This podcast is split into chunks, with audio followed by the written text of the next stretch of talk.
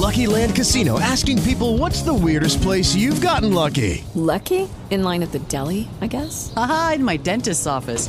More than once, actually. Do I have to say? Yes, you do. In the car before my kids' PTA meeting. Really? Yes. Excuse me, what's the weirdest place you've gotten lucky? I never win and tell. Well, there you have it. You can get lucky anywhere playing at LuckyLandSlots.com. Play for free right now. Are you feeling lucky? No purchase necessary. Void where prohibited by law. 18 plus. Terms and conditions apply. See website for details. With the Lucky Land slots, you can get lucky just about anywhere.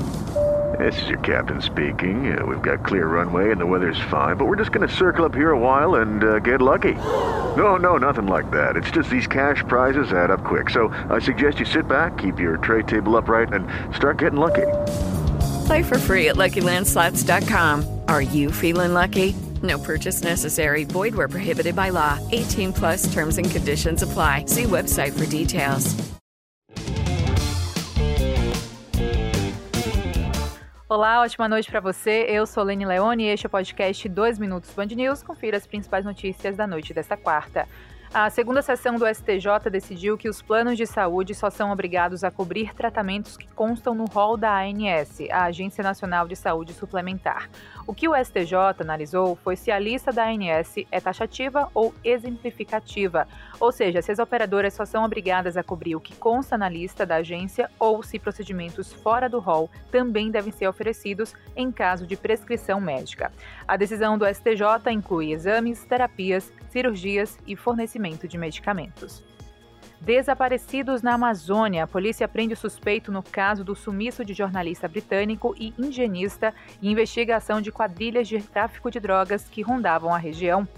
Secretaria Municipal de Saúde de São Paulo informa que aguarda resultado do exame do segundo caso suspeito de varíola dos macacos na capital. Trata-se de um homem de 41 anos de idade que, segundo investigação preliminar, passou por Portugal e Espanha no mês de maio. O CDE estima que Brasil vai crescer 0,6% em 2022. O número é cinco vezes menor que a média mundial. Comissão da Câmara convoca Paulo Guedes para que ele explique a situação do reajuste a policiais. Em maio, o ministro da Justiça disse que o plano de reajuste foi entregue à economia. O Instituto Brasileiro de Geografia e Estatística, o IBGE, estima a colheita recorde de grãos de 263 milhões de toneladas. O volume previsto para este ano é 3,8% superior ao de 2021. No cenário internacional, sete franceses e um italiano vão a julgamento por roubar uma obra do grafiteiro Banksy. A pintura foi feita numa porta de emergência do Teatro Bataclan, em Paris, para homenagear as vítimas do tiroteio de novembro de 2015. Adeus aos arcos dourados. Unidades do McDonald's da Rússia são oficialmente desmontadas. Em maio, a rede de fast food vendeu os restaurantes para um magnata russo.